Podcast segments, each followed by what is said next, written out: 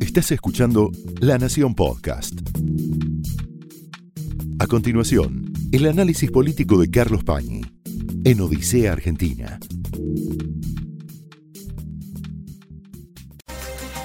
Vamos a señalar, a poner la lente en algunos movimientos que se están registrando en la política en estos días, que pueden parecer intrascendentes.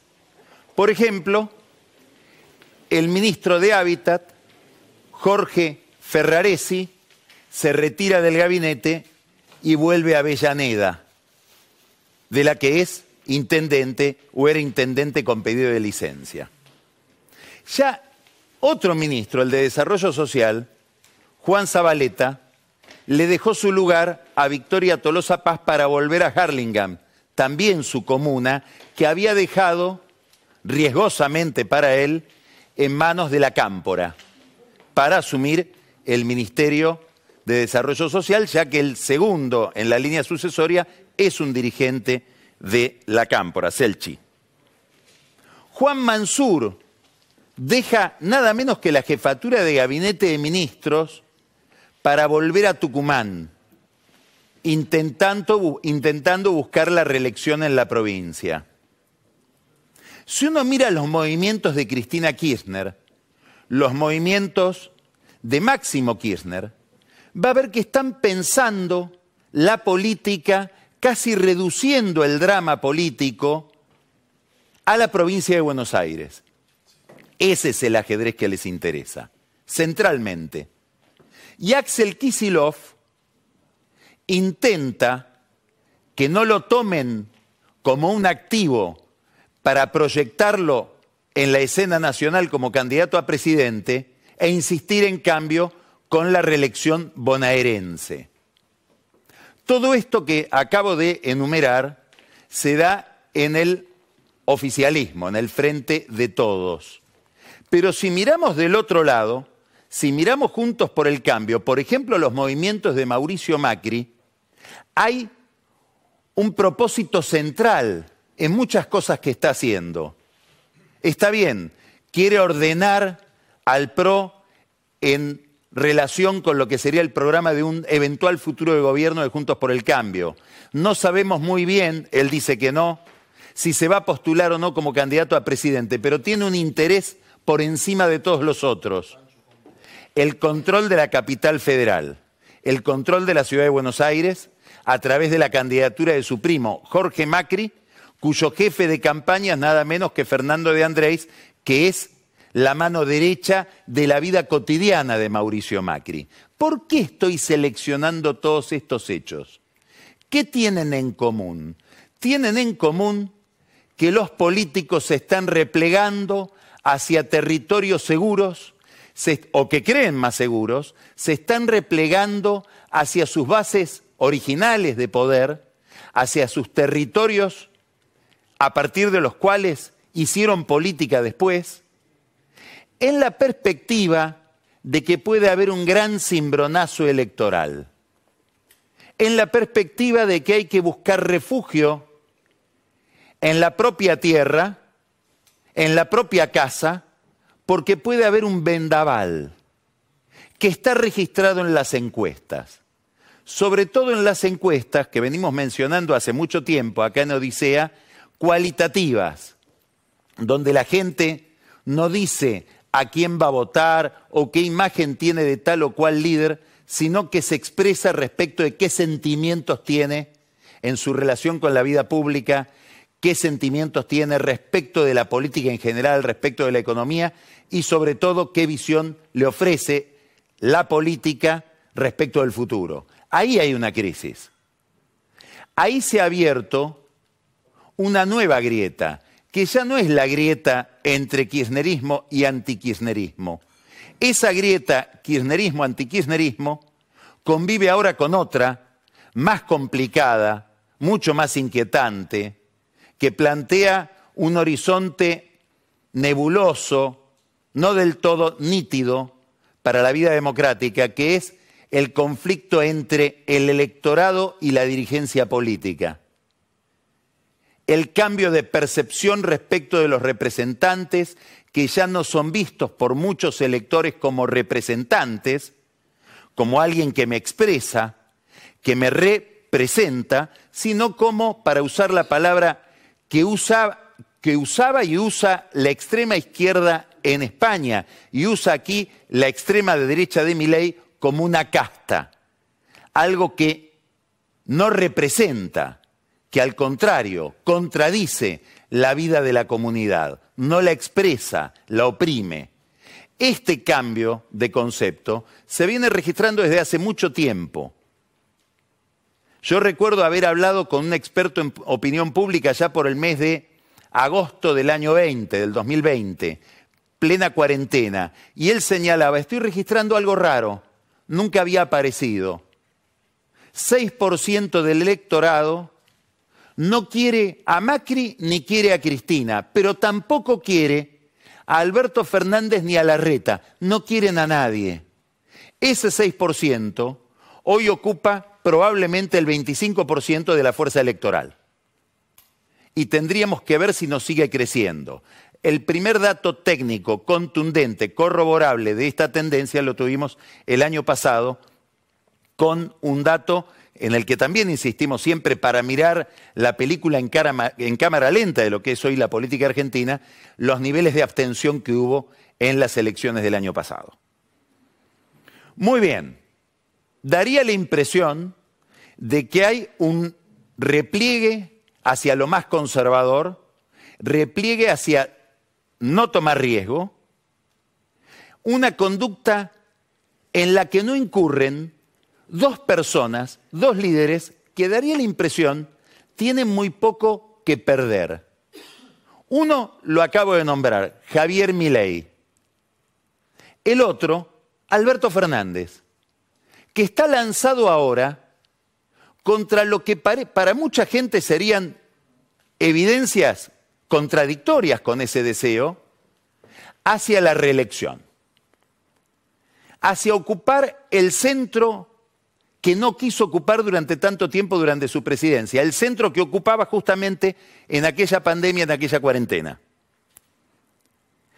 Toma ese centro de la forma que sea, peleándose inclusive con un personaje ignoto de Gran Hermano que lo acusa de trapisondas que no están demostradas. Ahora aparece, hay una página en Internet de periodismo de investigación que se llama El Disenso, donde aparecen declaraciones de ese mismo personaje refiriéndose a problemas que tuvo con Fernández cuando Fernández era directivo del grupo Vapro. Estamos hablando de tiempos de Eduardo Dualde. Pero, como sea, busca el centro. Está entusiasmado con el fraseo la retórica que encontró para defender su gobierno, sobre todo en oposición con Mauricio Macri en el coloquio de idea, está entusiasmado con que los Kirchner lo estén dañando, relativizando, quitando apoyo a Sergio Massa, sobre todo después del documento que el PJ bonaerense, con Máximo Kirchner a la cabeza y Moyano, Pablo Moyano, dieron a conocer el 17 de octubre en la Plaza de Mayo que es un documento económico que está en las antípodas, no sabemos si de lo que cree Massa, de lo que quiere hacer Massa o de lo que necesita hacer Massa para, no sabemos tampoco si ordenar la economía o por lo menos renovar el acuerdo con el fondo. Fernández habla con Massa y le dice, viste, a vos te pegan como me pegaban a mí, no es un problema conmigo. Y este deterioro de masa da la impresión de que en algún pliegue de su conciencia lo satisface y lo hace de nuevo dar un paso adelante al presidente. Arma su base. Arma su base con quiénes? Con aquellos que no por adhesión a Fernández, pero sí por temor a Cristina. O por la posibilidad de que no haya ninguna conciliación con Cristina después de algunas rupturas, están condenados a buscar una alternativa dentro del peronismo. La CGT tradicional, en estado de alerta, frente a Macri, que los pone siempre en la picota porque entiende que el régimen laboral es uno de los grandes problemas de la economía argentina, pero también frente al kirchnerismo duro, que dio una señal de animadversión o por lo menos de un reformismo, de un reformismo inconveniente para la CGT cuando desde la provincia de Buenos Aires el ministro Kreplak empezó a avalar una especie de estatización del sistema de obras sociales. Ahí hay una señal de alarma. Los sindicatos tradicionales dicen no nos conviene el avance de Cristina. ¿Y qué tenemos a mano? Bueno, por ahora Alberto Fernández, que podrá estar devaluado, podrá estar disminuido, pero es el jefe del Estado. Tiene una lapicera que sigue siendo la lapicera del Estado. Y del otro lado el movimiento Evita, que tiene una relación muy conflictiva, tanto con Cristina como con su hijo Máximo Kirchner desde que Cristina dejó el poder y el movimiento Evita se alineó con el gobierno de Cambiemos o con el presupuesto del Estado, de nuevo, para poder mantener su enorme maquinaria, que es una maquinaria que depende precisamente de los impuestos que pagamos todos. Hubo una reunión entre los sindicalistas y el movimiento Evita, esa reunión, por lo que sabemos, empezó de manera muy conflictiva, terminaron en esto que estamos diciendo. Bueno, lo peor que nos puede pasar es un avance en el poder de Cristina Kirchner. Tenemos que compensar eso desde el otro lado del sub y baja. La primera manifestación de este entendimiento entre Alberto Fernández y la CGT la encontramos ahora en el presupuesto nacional. Como suele pasar, entre gallos y medianoche aparece un artículo, el artículo 127 del presupuesto nacional, que no estaba en la versión original que mandó Sergio Massa al Congreso, que fue incorporado en comisión, es un artículo para que el Estado y no los prestadores de salud, digamos, los financiadores de salud, obras sociales sobre todo, se hagan cargo de las prestaciones de alto precio, medicamentos y tecnologías de alto precio. Es una idea correcta. ¿Por qué? Porque hay una especie de descalabro respecto de qué cosas debe y qué cosas no debe financiar el sistema de salud. Por culpa de una clase política demagógica que fue incluyendo prestaciones y prestaciones y prestaciones sin ampliar el financiamiento de esas prestaciones. Ahora, más allá de que la idea sea correcta, la implementación que propone este artículo es un disparate. En primer lugar, porque le transfiere al Estado, por un lado, la obligación de pagar esas prestaciones que muchas veces son carísimas. Estamos hablando a veces de medicamentos que salen un millón de dólares. Y por otro lado, porque es la misma oficina, el Ministerio de Salud, el que va a determinar si hay que pagarlo o no. Es decir, el organismo técnico que, dictamina es el que tendría que pagarlo. Obviamente que va a haber un estímulo a no pagar. Se habla de que hay prestadores que no van a poder, si no están registrados, recetar esas prácticas. ¿Dónde se abrió ese registro? No lo sabemos todavía. Es decir, le puede pasar a usted que un médico le receta algo que el Estado después no le reconoce o no quiere cubrir porque le dicen tu médico no está inscrito en un registro que todavía no sabe cuál es. Una cantidad de imperfecciones, entre, entre otras, por ejemplo, el establecer que para reclamarle al Estado determinada prestación costosa, que a lo mejor no habría que financiar o que a lo mejor no tiene sentido terapéutico, hay que conseguir un dictamen judicial con sentencia firme, ya no alcanzaría con una medida cautelar. Todo esto, que es un debate importantísimo, insisto, de base muy razonable, debería merecer una ley, no que pase, como decimos, como una especie de pacto negro entre el gobierno y los sindicatos para aliviar a las obras sociales, no incluye necesariamente las prepagas, de una carga enorme que está consumiendo los recursos de la salud. Pero lo que me importa políticamente destacar es que ahí en ese artículo 127 hay un acuerdo importante entre el sindicalismo y el gobierno. El diálogo dentro del oficialismo y esta es la premisa de este lanzamiento de Alberto Fernández, está roto. Un detalle más, así como pasó con los últimos tres ministros que designó el presidente hace 15 días, la designación del sucesor de Ferraresi tampoco fue consultada con Cristina Kirchner, ni con la Cámpora. Es decir, el presidente se ha apropiado de su propio gabinete y hace saber que no consulta. Ahora hay que decir algo más importante, probablemente de acá a enero. ¿Quién va a ser el sucesor de Mansur? ¿Quién va a ser el jefe de gabinete de este oficialismo, de este gobierno, nada menos que durante el año electoral? Lo podríamos poner en otros términos. ¿Quién va a ser el jefe de campaña? ¿Del Frente de Todos o de la candidatura de Fernández? Esa posición, que es el jefe de los ministros, ¿va a ser conversada entre el presidente y la vicepresidenta o van a seguir en líneas divergentes? Es una pregunta importante. ¿Por qué? Porque si esa divergencia se profundiza, tenemos derecho a preguntarnos si no habrá un momento en que Alberto Fernández expulsa del gobierno a los funcionarios de la Cámpora que manejan oficinas tan importantes y tan adineradas, tan acaudaladas como el PAMI o la ANSES, que son territorios de Máximo Kirchner.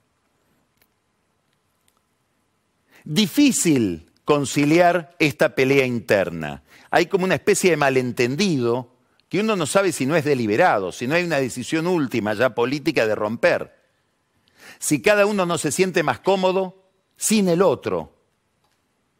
Formalmente, la dirigencia de la Cámpora le pide al gobierno que arme una mesa de discusión política para pensar el futuro electoral más o menos de común acuerdo. Pero cuando le dicen a Máximo Kirchner, bueno, pero Alberto quiere que antes de armarse esa mesa hables con él, dice, ¿y qué sentido tiene hablar con Alberto? Es decir, ya no se habla el que era presidente del bloque, figura principal del kirchnerismo, con el presidente de la nación. Ahora, es una incomunicación riesgosa porque tienen que ir a un enfrentamiento electoral. Entonces acá hay una fractura que es muy importante advertir porque puede estar señalando cuál va a ser la dinámica electoral del año que viene y después vamos a referirnos a esto porque está en relación directa con la idea de que haya o no primarias, de que haya o no primarias abiertas, simultáneas y obligatorias. Paso. Están en una encerrona. No es difícil de resolver esta situación. ¿Por qué? Primero porque es muy difícil para Cristina Kirchner enfrentarse a aquel al que puso como un delegado a través de un tuit un sábado a la mañana, Alberto. ¿Cómo hace para convencernos, para que en nuestra cabeza se desacople que ella es Alberto y que Alberto está ahí por ella? ¿Cómo enfrentar siendo oficialistas al presidente? Bueno, podríamos decir que pongan a otro que no vaya Alberto. Y ahí hay una experiencia anterior, ajena al frente de todos, que ilumina este problema, que es cuando un sector de Juntos por el Cambio, entonces cambiemos, quiso reemplazar la candidatura de Macri por la candidatura de María Eugenia Vidal. Estoy hablando del mes de febrero de 2019 aproximadamente. En esa oportunidad, Alberto Fernández que no era ni siquiera candidato a presidente, en un diálogo con el, periodista Diego Genú, para un libro que se llama El peronismo de Cristina, razonó de la siguiente manera, muy correcta, dice, es inevitable que el candidato sea Macri. ¿Por qué? Estamos hablando de 2019. Porque si ponen a otro candidato, yo, desde el otro lado, si fuera candidato, le preguntaría por qué en ese sillón, por qué en esa silla no está Macri. Y en el intento de responder, lo que habría es una confesión de que todo ese oficialismo fracasó. Máximo Kirchner le concedió una entrevista a Roberto Navarro, una entrevista importante hoy. Después nos vamos a referir a otros detalles de esta entrevista porque da pistas interesantes de cómo están pensando en la cámpora, no sabemos si también en la presidencia del Senado, su madre, el futuro inmediato. Pero miren qué complicada que es la situación, aún para Máximo Kirchner, cuando se le pregunta por la relación con Alberto Fernández. Mira el video. También eh, hay que ver un oficialismo nacional en paso. A ver. Claro, vos sos gobierno. Bueno, el presidente es presidente. Sí. Macri, pero Macri fue a paso en 2015, no en 2019. Sí.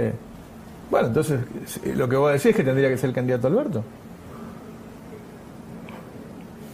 ¿Qué?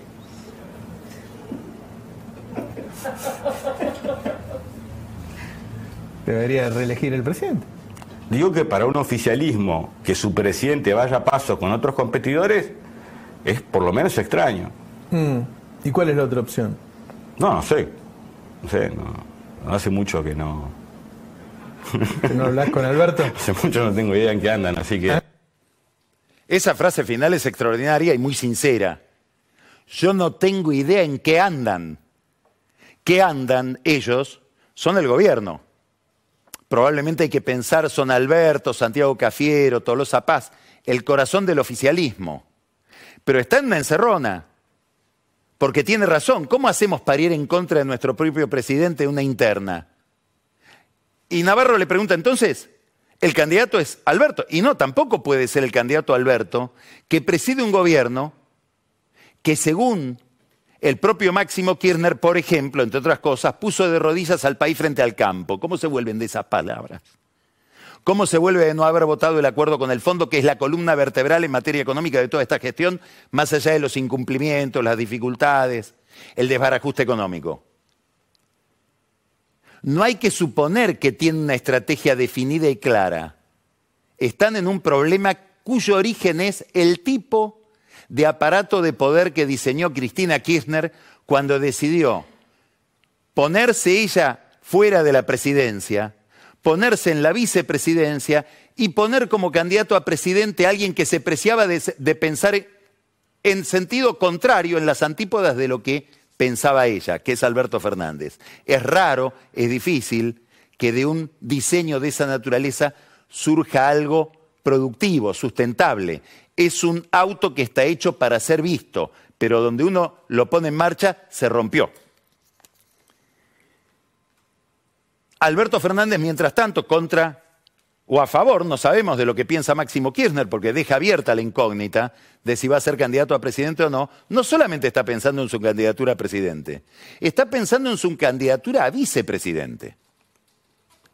Y entre los nombres que baraja está el de Daniel Joly, a quien otros amigos de Fernández, como por ejemplo su íntimo amigo y locador, Pepe Albistur sueña como candidato a jefe de gobierno de la ciudad de Buenos Aires. Más allá de estas especulaciones respecto de Fernández, hay un problema. Y el problema es que la candidata más competitiva que tiene este oficialismo hoy es Cristina Kirchner. El gobierno está contratando encuestas, contrata encuestas, y en esas encuestas Cristina Kirchner, escuche este cálculo, ¿eh? duplica en intención de votos, si las elecciones fueran hoy, la suma de Alberto Fernández y Sergio Massa. Para ponerlo en números, Alberto Fernández hoy, según las encuestas que consume Alberto Fernández, no a ver, no sabemos si se las muestran, pero que debería consumir Alberto Fernández, tiene hoy 6% de intención de voto. ¿Escuchó? Sergio Massa, el ministro de Economía, tiene 6% de intención de voto. Sumados dan 12. Cristina tiene 24. Y es un problema por algo que también dijo Máximo Kirchner en esta entrevista, que nadie sabe si Cristina quiere ser. Entre otras cosas, porque como el 2017 está condicionada porque tiene que tener fueros. Por la situación judicial endiablada en la que está metida o por si lo miramos con el punto de vista de ella, la persecución del lofer. En cualquier caso, los fueros son un blindaje indispensable para la vicepresidenta y esto le impide pensar con libertad una estrategia electoral. Hay algo que va a suceder en los próximos días, hay un episodio que va a ocurrir, una incógnita que se va a despejar en los próximos días, que para todo esto que estamos hablando es decisiva. Y es qué va a pasar en las elecciones de Brasil. ¿Por qué? Porque el kirchnerismo, Cristina, la Cámpora, se miran en Lula. Miran a un candidato de izquierda, popular, que representa a los sectores más desposeídos o indignados del sistema. Hay que mirar el mapa electoral de Brasil. Lula tiene un 48% que se concentra básicamente en el nordeste y en los grandes, vamos a usar una palabra argentina, conurbanos. Es un, un formato idéntico al del kirchnerismo o al del peronismo en general, el norte y los conurbanos. Y vuelve al poder o intenta volver al poder en una carrera muy peleada con Bolsonaro después de una gran peripecia judicial que lo llevó a la cárcel. No sabemos qué va a pasar en Brasil. Nota al pie de página, ya que hablamos de Jolie, si gana Lula tiene que volver. Porque se hizo demasiado amigo de Bolsonaro. Lula lo tiene en la lista negra, porque recuerda muy bien que en el año 2015 vino a la Argentina a hacer campaña en el Gran Buenos Aires a favor de la candidatura presidencial de Daniel Jolie. Pero esto es un detalle ínfimo, insignificante. De las encuestas serias de Brasil, no hay ninguna que le dé a Bolsonaro el triunfo el próximo domingo en el balotaje. Ahora es cierto que las mismas encuestas le daban a Bolsonaro una situación mucho más desfavorable de la que finalmente tuvo en la primera vuelta. Hay un dato en Brasil, un criterio, un criterio que se puede seguir, y es el siguiente. Así como se dice que en Estados Unidos Ohio es el promedio del electorado norteamericano, que lo que da Ohio aproximadamente da el país, así como por años se pensaba que Tandil, tierra de Macri, cuna de Macri, era el promedio de la provincia de Buenos Aires, que había que mirar a Tandil para saber cómo salía una elección en la provincia de Buenos Aires. Minas Gerais, el estado de Minas Gerais, Mediterráneo, ha sido siempre el promedio de lo que da Brasil. Si uno mira el resultado de Minas Gerais, sabe o puede intuir o predecir cómo va a salir la elección en Brasil. ¿Qué pasó en Minas Gerais? En la primera vuelta, Lula ganó por 51%, perdón, ganó por 48% contra 43% de Bolsonaro. 48 a 43. El gobernador de Minas Gerais, que gana, es de Bolsonaro y se volcó a favor de Bolsonaro. No quiso permanecer neutral. Ahora tenemos las encuestas, probablemente la más certera de todas, Datafolia, que nos dice que Lula va a ganar por 51% en Minas Gerais, es decir, pasa de 48, que es lo que sacó, sacaría 51. Y Bolsonaro pasa de 43 a 48. Es decir, sube cinco puntos, el otro sube tres.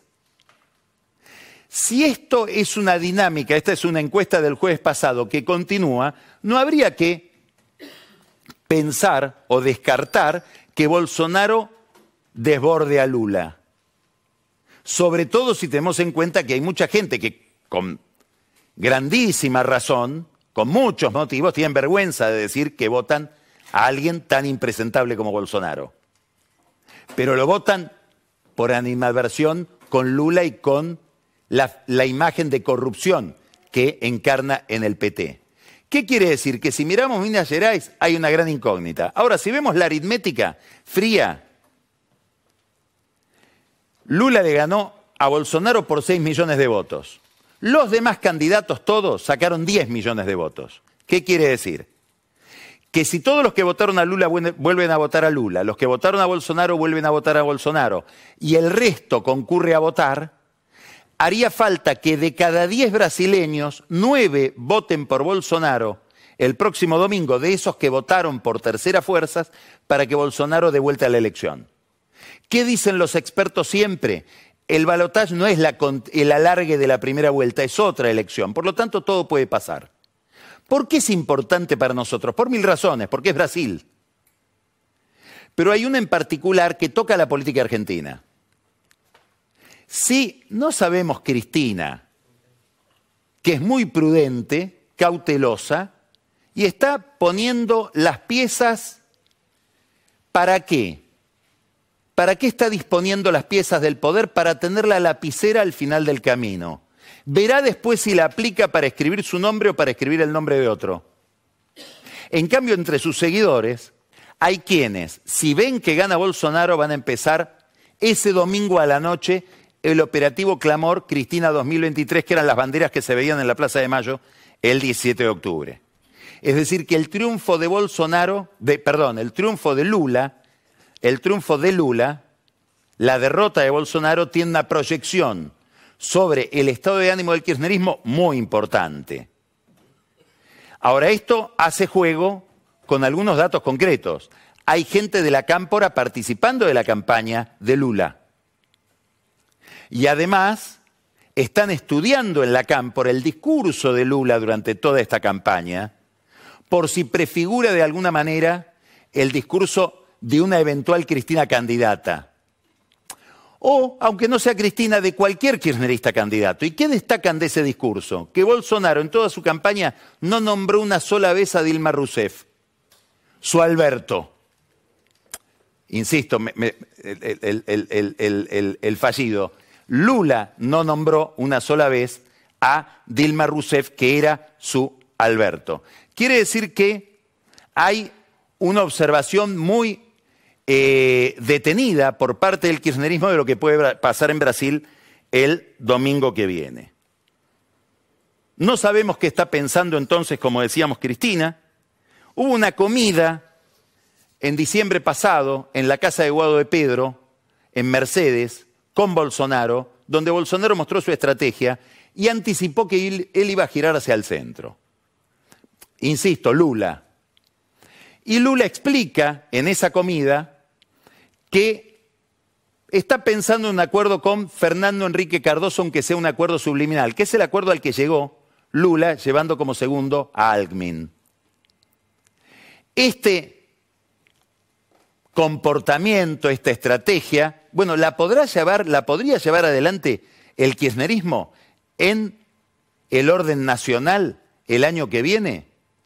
Con un candidato que obviamente no sería Alberto Fernández. Algo contesta Máximo Kirchner en su diálogo con Roberto Navarro. Dice dos o tres cosas importantes. Primero, Guado tiene da un argumento matemático, un argumento formal, una edad interesante para ser candidato a presidente. De Guado de Pedro, estamos viendo que quiere ser candidato y que hace esfuerzos enormes por ir al centro. Al centro es el empresariado, al centro de los Estados Unidos. Guado de Pedro, que es director por el Estado de Telecom, la principal empresa en volumen del Grupo Clarín. Dice algo más yo no creo, dice Máximo Kirchner, que Cristina quiera ser candidata a presidenta. ¿Le dirá a Cristina lo que quiere ser? Porque en aquel momento no le comentó que su candidato era Alberto Fernández. Y dice algo más, novedoso, que Axel Kisilov debería reelegir en la provincia de Buenos Aires. Y esto posiblemente le genere algún chisporroteo que dicen que ya tuvo delante de Kisilov y de un grupo de intendentes en una reunión la semana pasada, Máximo Kirchner con Martín Insaurralde, que es el líder del grupo de intendentes que no quieren seguir delegándole el poder en la provincia de Buenos Aires a Axel Kisilov, que es el candidato de Cristina. Kisilov también está en problemas. ¿Por qué?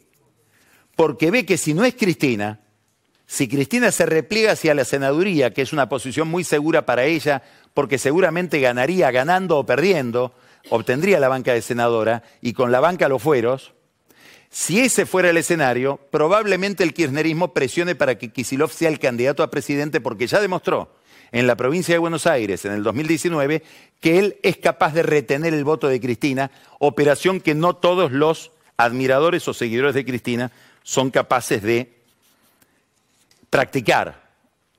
o de facilitar, que es la transferencia de votos de Cristina a un candidato distinto de ella. Ahora, estos son los candidatos, pero hay algo tal vez más determinante que los candidatos, que es el método. ¿Va a haber internas o no va a haber internas? ¿Va a haber primarias o no va a haber primarias? Ahora se está tratando el presupuesto en el Congreso. Después de que se trate el presupuesto veremos si no hay una arremetida del kirchnerismo y de parte del peronismo en tratar la suspensión de las primarias. Hablando del presupuesto, hablamos ya de un artículo sorprendente, hay otro sorprendente. O si uno lo conoce a Sergio Massa no es tan sorprendente. El artículo 89. El artículo 89 del presupuesto corrobora algo que veíamos el anteaño pasado. Y es que va a haber una especie de jubileo con las grandes deudas que tienen, con Camesa, con la operadora del mercado eléctrico, las distribuidoras de electricidad, que venden electricidad que no le pagan a Camesa. Bueno, en este artículo dice que les van a dar un plan de 96 cuotas a distribuidoras de electricidad que cobran muy bien, muchas de ellas, la electricidad en el interior del país. Mire este gráfico, esta, esta tabla, perdón, que ya la mostró Pancho Olivera cuando hablábamos de los subsidios hace un par de meses. Estos son los precios de la energía en todo el país por provincias. Lo que está en el medio es el precio de la distribución. Mire Tucumán, cincuenta y pico por ciento. Miren Neuquén, Entre Ríos, todo esto es lo que cobran las distribuidoras. Cobran con arreglos con los gobernadores porque no están reguladas por el Estado Nacional, pero no le pagan a Camesa muchas de ellas, no digo todas. Ahora, es decir, lo que cobra se lo quedan y ahora van a financiarse con Camesa, es decir, con nuestros impuestos. Camesa es la que a su vez subsidia a estos, que son los productores de energía, las generadoras, les pagan el combustible, Cobran a los consumidores, pero no le pagan a Camesa en su gran mayoría y ahora les vamos a financiar ese negocio en 96 cuotas. Entre los que están en esta trampa, por decirlo de alguna manera, están, antes que nadie, los inventores de todas estas, de todos estos ardides o martingalas, Daniel Vilé, José Luis Manzano, santos patronos de Sergio Massa. Después de que se trata el presupuesto, donde uno se encuentra con estas sorpresas, se va a discutir, como decíamos, si hay o no paso. ¿Y por qué es importante? Porque entre las funciones que tiene las PASO, una de ellas es que nos adelanta como una especie de encuesta perfecta cuánto pesa en la balanza cada candidato. Y en ese adelanto, en esa información que nos provee, anticipada, reorienta el voto. Si yo voto un candidato X y veo que ese candidato no tiene el arrastre, la competitividad, el atractivo que yo pensaba, puedo decir, lo dejo de votar, voto a otro. Esto es lo que pasó en el 2019. Mucha gente que votó, por ejemplo, a La Baña, dice, no, no, veo que La Baña no gana, está muy lejos de poder entrar al balotaje, no quiero que gane el kirchnerismo, voto a Macri. Macri pasó a sacar 41%, además de por su gran campaña, fue mucho más interesante esa campaña que la de las primarias, de eh, el 2019, además por ese corrimiento de lo que sería el voto útil. Si yo elimino esa anticipación y vamos a ciegas a la primera vuelta, bueno, es posible que en primera vuelta ya no haya esa concentración en pocos candidatos y haya muchos candidatos, con lo cual muchos candidatos en condiciones de entrar al balotaje con muy poco volumen de votos. Imaginemos una elección donde a primera vuelta van todos sin haber tenido internas. Y uno saca, el que más saca saca 27 y el que le sigue saca 25. Y van al balotaje candidatos que sacaron 25 y 27. Algo parecido a lo que pasó en el 2003 con Menem, Néstor Kirchner, López Murphy y Adolfo Rodríguez A. El que más sacó fue Menem 24%, Kirchner 22%. Una gran dispersión de votos. Y después vamos a un balotaje, donde hay que sacar más de 45. Ahora, mientras tanto, los votos propios propios para llevar adelante un programa de gobierno son los de la primera vuelta. ¿Tendríamos un presidente de 24% de los votos, de 25% de los votos, de 30%? Más aún, habría otra incógnita. ¿Cuántas bancas tendría? Porque las bancas de diputados se distribuyen en la primera vuelta no con 45, 50 o los que saquen la segunda, sino con los 24, 25, 30 que sacó en la primera. Es decir, estamos construyendo, si no hay paso, un presidente débil, del signo que sea, que además, para decirlo en los términos del barrio, ¿a quién le ganaste? A nadie. En el mismo proceso de las primarias hay algo virtuoso. Hay que tener una estrategia hay que tener argumentos. No es solamente pelear que los kirchneristas peleen contra los macristas y los macristas contra los kirchneristas. Hay una pelea entre parecidos que obliga a una mayor argumentación. Y eso enriquece el debate y enriquece eventualmente al futuro gobierno. ¿Por qué es importante? Porque esto que estamos hablando, un presidente débil con una gran dispersión electoral y con poco poder parlamentario, está pasando en toda América Latina. Eventualmente es lo que le va a pasar también a Lula, que va a tener un, Congreso dominado no por Bolsonaro, pero sí por la derecha. Parte de esa derecha va a acordar con él. Pero pasó en Ecuador, pasó en Perú, pasa en Chile. ¿Vamos en esta dirección? Es una pregunta muy importante por esto que vamos a ver ahora para terminar. Fíjese lo que es el compromiso del gobierno con el Fondo Monetario Internacional. Esto es el balance primario. Un déficit de 2,5 para este año. Acá tenemos el de junio, acá tenemos el proyectado. El Fondo Monetario le pide al gobierno que en el 2023 pase de 2,5 de déficit a 1,9. Pero al próximo gobierno le pide que pase de 1,9 a 0,9 y después a 0 en el 25. Es decir, acá hay un esfuerzo enorme para hacer. Vamos a ponerlo en términos correctos. Un ajuste feroz le está pidiendo el fondo, no a este gobierno, al que viene. ¿Qué poder va a tener ese presidente? Ahí está la relación entre primarias y primarias no, manejo de la economía. ¿Qué mandato va a tener? O volvemos a otro Alberto Fernández. O a Macri que explica, como explica en su libro, hoy lo presentó, después lo vamos a comentar, con Pancho Olivera, el libro ¿Para qué? Macri explica que lo que no pudo hacer se debió justamente a que no tenía un mandato electoral claro o que no tenía el volumen de poder suficiente como para mover esta piedra que está trabando el desarrollo de la Argentina desde hace más de una década. Esto fue el análisis político de Carlos Pañi en Odisea Argentina, un podcast exclusivo de la Nación. Escucha todos los programas de La Nación Podcast en www.lanacion.com.ar. Suscríbete para no perderte ningún episodio. Estamos en Spotify, Apple Podcast, Google Podcast y en tu reproductor de podcast favorito. Seguí escuchando La Nación Podcast.